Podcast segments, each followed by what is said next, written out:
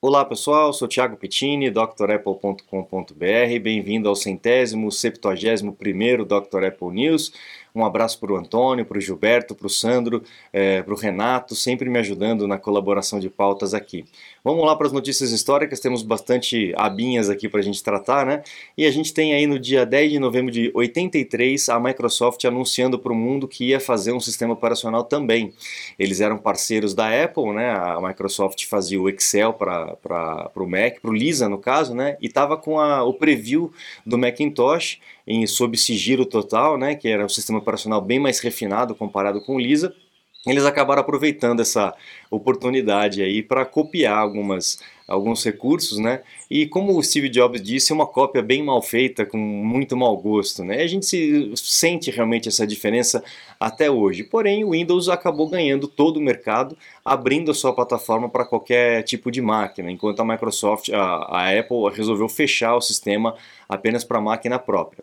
O final das contas é que eles anunciaram em novembro de 83 e só foram colocar realmente disponível para o mercado em novembro de 85, dois anos depois depois. Naquela época as coisas realmente aconteciam de uma forma muito mais lenta como é hoje, as pessoas não eram tão ansiosas quanto hoje, ou pelo menos sabiam segurar a ansiedade melhor do que hoje em dia. Mas a, a Apple forçou a Microsoft a segurar o, o lançamento do Windows é, por um ano depois do lançamento do Macintosh. E o Macintosh a gente sabe que atrasou. Então a, Microsoft teve que esperar pelo menos dois anos para poder colocar o teu sistema no ar, mas isso não freou o domínio que ela teve aí do mercado gigantesco. Domínio em termos de, de quantidade, mas quem sabe, quem usa o Mac sabe que não tem o domínio em termos de qualidade, né? Vamos lá, é, nessa época mesmo, né, em 82, o Steve Jobs já estava correndo atrás para poder é, assegurar o uso do nome Macintosh. Existe, existia e existe até hoje uma empresa lá em Nova York, nos Estados Unidos, chamada Macintosh Legendary Performance, que é uma empresa que faz manualmente equipamentos de áudio. É, é muito conhecida essa, essa empresa para quem, quem gosta mesmo de áudio, né? E aí o Steve Jobs mandou uma cartinha para o Gordon Go, né, que era o, o presidente na época, é, falando, poxa, a gente gosta tanto desse nome Macintosh, a gente vai colocar um A na frente para não ter tanto problema, mas a gente sabe que isso pode, não, pode acarretar algum problema legal para gente, você não quer né, liberar o uso e tal, e o cara virou a cara logo no começo, mas depois acabou cedendo por algumas centenas de milhares de dólares. A gente não sabe exatamente qual foi o acordo, mas a gente sabe que foi entre 100 mil dólares e uma quantia significantemente maior do que essa. A gente não tem exatamente esse valor. Mas o Steve Jobs teve que pedir praticamente por favor para poder usar esse nome e acabou virando um nome icônico da Apple, né? A gente tem também em 95, né, 10 anos depois, a Apple tentando correr atrás dessa perda de mercado com o sistema operacional da Microsoft. Nessa época, a Microsoft já estava lançando o Windows 95, que foi um baita de um sucesso, uma renovação muito boa em termos de recursos em termos de visual gráfico do, do Windows. E a, a Apple acabou ficando para trás nessa questão de qualidade do sistema operacional focou muito no hardware, o, o, o sistema operacional ficou para trás. Eles começaram a injetar dinheiro é, para uma equipe desenvolver um sistema operacional que equiparasse pelo menos com o Windows 95, é, mas não deu tempo. Nessa época a, a Apple estava quase na falência, né? Dois anos depois, uh, o Steve Jobs acabou voltando. Uh, e o, o, Copeland, que foi um, um, tão esperado sistema operacional, com recursos como o Spotlight em tempo real que nós temos hoje, naquela época não existia uma coisa dessa, você tinha que mandar fazer a busca, apertar o Enter para ele dar a resposta. Hoje a gente começa a escrever, a resposta já começa a vir, né? Isso começou lá em 95, né? Mas é, essas coisas acabaram sendo integradas ao sistema operacional da Next, porque o, o Steve Jobs, quando voltou em 95, ele trouxe o, o Next OS, que era um sistema operacional completamente revolucionário desde a sua base, ele foi refeito desde o começo. Né? Então a estrutura toda do sistema operacional da, da Apple ela foi modificada a partir de 97, coisa que nunca aconteceu com o Windows. O Windows, a estrutura dele é sempre a mesma. Registro, INI, DLL, aquelas coisas aradas, é, eles mudam apenas a parte de interface gráfica, colocam um recurso a mais, mas a base continua sendo a mesma. Nessa época, o sistema operacional mudou de, desde a sua base, desde a sua fundação até a parte de interface gráfica e a gente tem esse, sistema estável confiável como nós temos hoje, né? Temos também agora em 2015, bem mais para frente, a Apple lançando o iPad Pro ou o iPad Pro, né, que acabou abrindo um mercado de substituição do computador pelos tablets. Né? Quando lançou o iPad, muita gente perguntava para mim, Thiago, mas o, ele vai substituir o computador? Eu dizia, olha, ainda não, ainda não, ainda não tem essa capacidade e tal. E o iPad Pro foi a primeira tentativa da Apple de inserir potência, robustez no iPad e hoje a gente percebe que muita gente abandonou os computadores, mesmo os laptops, os notebooks, os MacBooks, é, em prol de um tablet, por ser muito mais fácil de usar para aquilo que a pessoa usa, né? Tem a possibilidade da caneta, do dedo, do teclado, do trackpad. Ele é mais versátil, mas ele também não tem tantas condições quanto o, o, os computadores ainda. Mas ah, tá bem parelho, viu? Eu tenho muitos alunos que substituíram o computador pelo iPad e pode ser um grande futuro aí a substituição, você ter só a telinha na mão e a hora que você quiser um, um teclado, um trackpad, você puff, encaixa e usa. Né? É, aí o sistema operacional também precisa se adequar. Uh, o iPad OS 16 veio para começar também essa transição com multijanelas, etc. Né? Vamos ver porque é um caminho é, que vai acabar sendo fundido mesmo um com o outro. Bom, tivemos também agora atualizações é, do sistema operacional, agora as notícias seculares, né? É, tivemos as atualizações aí tanto para o iPhone, quanto para o iPad, quanto para o Apple TV também, TV OS 16.1 1.1 e para o iPhone também. Façam o backup e façam a atualização. A atualização do, do Apple TV acabou resolvendo um, um, probleminha de eh, instalação de aplicativos e um, um, bugzinho que não identificava o Apple TV de 128 GB, ele identificava como 64. Então aí a Apple lançou essa atualização para corrigir esse e outros problemas menores com o, os equipamentos. E no caso do iPhone também é importante a gente fazer a atualização para manter a segurança sempre é, atualizada, tá? Bom, tivemos a notícia de que foi preenchida uma, uma requisição judicial, uma ação é, judicial lá na Califórnia, é, dizendo que a Apple, mesmo que você é, escolha para não ser rastreado, é, ela continua te rastreando de forma precisa. Alguém chegou a essa conclusão, a gente não tem ainda os detalhes exatamente disso, mas se for, é realmente uma falha muito grande de segurança e uma mancha para toda a propaganda que a Apple faz é, na, na questão de, de, respeito à privacidade, etc. Vamos ver se isso realmente procede, se é só fogo de palha, se é só uma notícia para poder atrapalhar aí a, a, o mercado, oscilar o mercado, né? A gente sabe que o pessoal lança essas coisas, o mercado cai, aí a turma compra, depois o mercado sobe, a turma vende. Então vamos ficar atento com relação a isso e sempre muito atento com relação à nossa privacidade, que é a coisa mais importante que nós temos é, hoje em dia. Né? Uh, bom, seguindo a trilha da União Europeia, a Índia também deve forçar a, a, Apple e todos os outros fabricantes a utilizarem a USB tipo C nos seus equipamentos, né? É, a gente já, vocês já sabem a, a, minha opinião particular a respeito disso. Eu acho que uh, juízes e políticos não devem se meter nessa questão é, de, de, tecnologia, até porque eles não entendem nada disso, né? Mas enfim, é, vai ser uma mudança que vai acontecer e pode ser que seja uma mudança para melhor, porque a gente vê na próxima notícia, por exemplo, que o iPhone 15 Pro ele vai aumentar significantemente a velocidade por conta da troca da porta. Né? Apesar da Apple utilizar o Lightning, a velocidade é comparada ainda com a USB 2.0. Mas eu me pergunto, eh, tem ainda muita gente que usa a conexão via cabo? A gente percebe que cada vez menos. Óbvio que tem gente que usa conexão via cabo, mas a gente percebe que é cada vez menos. Se você comparar hoje em dia a transferência de um arquivo via cabo e via airdrop, a diferença é bem pouca. Então vale a pena ligar via cabo, pegar o cabinho e tal, aquela coisa toda? Talvez não valha mais a pena. E esse é o caminho que a Apple está indo para a gente se liberar dos cabos, né? É, desde as máquinas a gente percebe já com teclado e, e mouse, e trackpad sem fio já há muito tempo, né? O iMac é só um cabinho para tomada e muita gente gosta do iMac por conta disso. Os iPhones também, a gente já está vendo carregamento por indução e tudo mais. É, vamos ver o que, que isso vai acontecer. Obviamente que essa notícia traz também o detalhe que essa, esse boost na velocidade só viria para a linha Pro e não para a linha do iPhone 15 normal. Então a gente já estaria acostumado porque a Apple tem feito essa diferenciação mesmo de tecnologia para poder segmentar os dois, os dois produtos, né? Você está desperdiçando seu iPhone, iPad, Mac? Ganhe tempo e produtividade com nossos cursos. Você vai aproveitar melhor seu Apple. Matricule-se em drapple.com.br. Bom, se você estava pensando em, em, fazer uma pré-compra aí do, do, do iPhone 14 Pro para chegar para o Natal, esquece, já não dá mais tempo. A gente teve atrasos aí na produção, teve é, indústria fechada lá na China, uma maior confusão nesse final do ano. E se você for comprar um iPhone Pro na loja da Apple hoje, eles estão pedindo aí seis semanas de aguardo para o iPhone ser produzido e entregue para você. A gente avisou que isso iria acontecer, que tinha que correr para poder garantir o seu, né? Então agora só se tiver estoque na loja aí você garante, tá?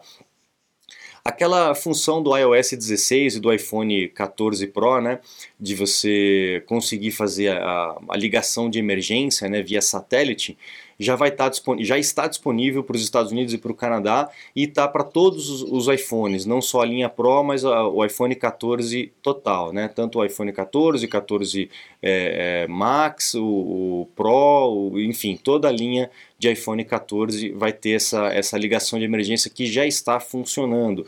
Quem acompanha o Dr. Apple News viu que semana passada eu avisei que isso iria acontecer e realmente se confirmou. É, em dezembro deve estar liberado na França, na Alemanha, na Irlanda no, e no Reino Unido. Então, devagarinho, a Apple vai estar habilitando esse recurso para mais países. Não é um recurso que todo mundo vai usar, porque não é todo mundo que sai por aí andando no meio do nada, né? Mas é, foi um recurso muito divulgado e muito esperado pelo público da Apple, né? Muita gente estava na expectativa desse recurso chegar e enfim chegou aí para gente, tá? Bom, a Apple está contratando gente específica para realidade aumentada, então mais um rumor aí de que o, o óculos realmente está em vias de.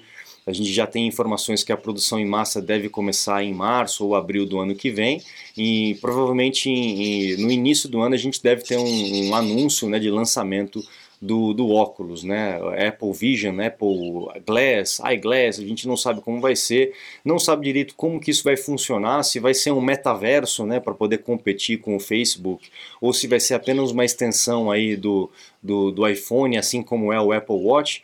Vamos aguardar porque tem muita expectativa. Já faz bastante tempo que essa notícia foi ventilada. O Antônio até comentou comigo essa semana, né? Já faz alguns anos que a gente está no aguardo desse óculos, porque acabou vazando muito cedo, né? E a Apple a, acaba preferindo demorar para soltar um produto, mas soltar o produto bem feito, do que correr e soltar qualquer coisa. É óbvio que nem sempre ela, ela consegue, tem muitas falhas aí de produtos na história da Apple, mas eh, historicamente a gente sabe que a Apple procura fazer um negócio bem feito, né? Quando ela entra no mercado, ela não entra para brincar. Então vamos aguardar porque deve vir uma coisa boa aí. Usuários de Windows, o Windows 11, o aplicativo de fotos do Windows 11 agora pode sincronizar sua fototeca do, do iCloud. Essa é uma boa notícia, né?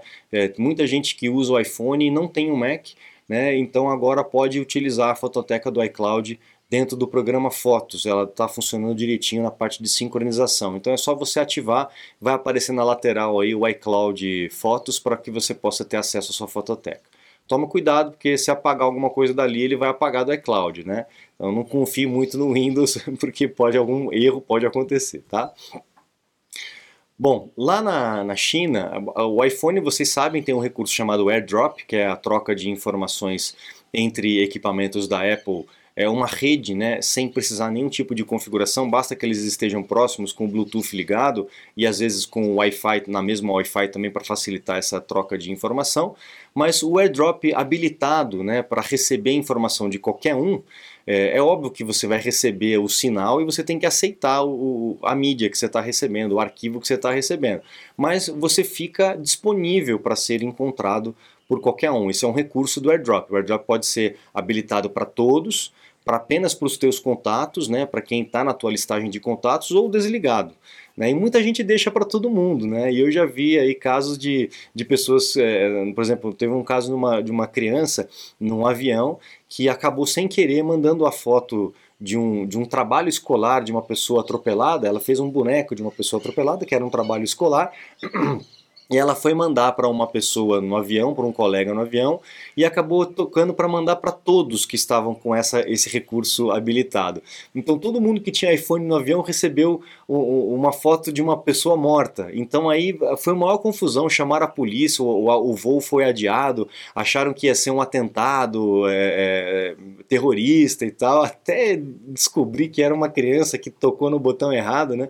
Então lá na China o Everyone, o, o AirDrop habilitado habilitado para todo mundo, vai ter uma limitação de 10 minutos. Depois de 10 minutos ele volta aí é o padrão de ou desligado ou habilitado apenas para as tuas listas de contato. É um recurso interessante porque é, é, um, é, motivo de pegadinha isso aí, né? Quando você vê que tem muito iPhone, você pode abrir, compartilhar uma foto esquisita e você vai ver um montão de iPhone ali que você vai mandando e as pessoas vão receber aquela foto, podem aceitar ou não aceitar, realmente baixar, mas elas vão, vão visualizar aquela foto, né? Então já tem muitas pegadinhas a respeito disso. Bom, uh, a gente tem falado que a Apple está ouvindo aí o consumidor e está trabalhando para poder uh, atingir as expectativas com relação à bateria principalmente. A gente tem um comparativo aqui que mostra que o iPhone 14 Pro Max eh, tem uma bateria 25% melhor do que o Galaxy S22. Foi feito um teste aí e o Galaxy acabou a bateria, ainda tinha algumas horas de bateria de iPhone. Ele tinha ainda 25% da carga. Então é um sinal aí de que a Apple está fazendo mesmo o seu trabalho. Lembrando, pessoal, que o Galaxy S22 tem uma bateria maior do que o iPhone. Então, na hora que sai a especificação, a gente vê muita gente bradando na internet: é, mas por que uma bateria com tanto pouco miliampere? O concorrente tem tanta. tanta... Não adianta, né? potência não é nada sem controle. Lembra daquela propaganda que era da Pirelli, né? Então não adianta você ter uma bateria gigantesca se o sistema operacional é ruim na gestão energética, se o processador é ruim na gestão energética. Então a Apple ela faz tudo de forma equilibrada e a gente tem visto isso na prática como a bateria do iPhone, que antigamente era motivo de piada, agora tem melhorado bastante. Eu espero que continue melhorando, porque ainda está longe de, de, de, atingir as nossas necessidades aí diárias de uso, cada vez usando mais, né?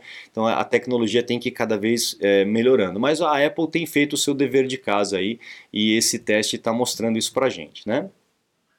Bom, também essa semana vocês devem ter visto aí é, um, um, um mockzinho de um iPhone dobrável, né, feito lá na, na China, se eu não me engano. Rodou aí o mundo inteiro, muita gente vendo isso aí. Eu queria saber a opinião de vocês, o que, que vocês acharam disso, né? Vocês teriam um iPhone dobrável desse jeito assim? Vocês acham que era uma boa ideia? Vocês acham que não é uma boa ideia? E quanto tempo vai durar essa tela abrindo e fechando, abrindo e fechando? Não sei. Quem tem aí também uma, um, telefone, um smartphone da concorrência que é dobrável, qual é a sua experiência com relação a isso, né? Eu já vi muita gente falando bem e já vi muita gente falando mal também, né? Mas eu acho que a tecnologia tem melhorado para esse, esse fim. Então gostaria de saber a sua opinião, se você quiser, deixa teu comentário aí para a gente bater um papo, tá? A Apple também fez uma renovação aí da, do site do iCloud, né, iCloud.com. Então, se você entrar no iCloud.com, vai ter um aviso. Se você quiser testar, você testa esse novo visual, onde você tem aí tiles, né, é os, as lajotas, né, os, como é que é? Tem uma tradução melhor para tile daqui a pouco eu lembro. E você pode personalizar, é como se fosse um, um, widget, né? Você pode personalizar o seu painel aí com as informações que são necessárias para você ter logo de cara. Achei muito legal, uma boa ideia é, é, você poder fazer isso e ficou bem bonito aí o, o visual do iCloud.com.